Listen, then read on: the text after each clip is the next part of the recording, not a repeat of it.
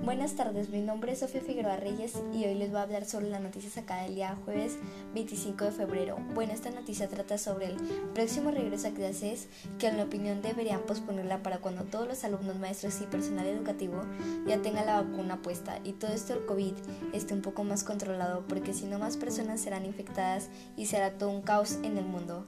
Aunque si las personas siguen saliendo y haciendo fiestas, probablemente nunca podremos volver pero eso está en las manos del pueblo para que dejen de salir. La CEP anunció que cuando todos los estados estén en verde será cuando oficialmente volveremos a la escuela presencial. Bueno, espero que les haya gustado. Con esto me despido. Hasta pronto.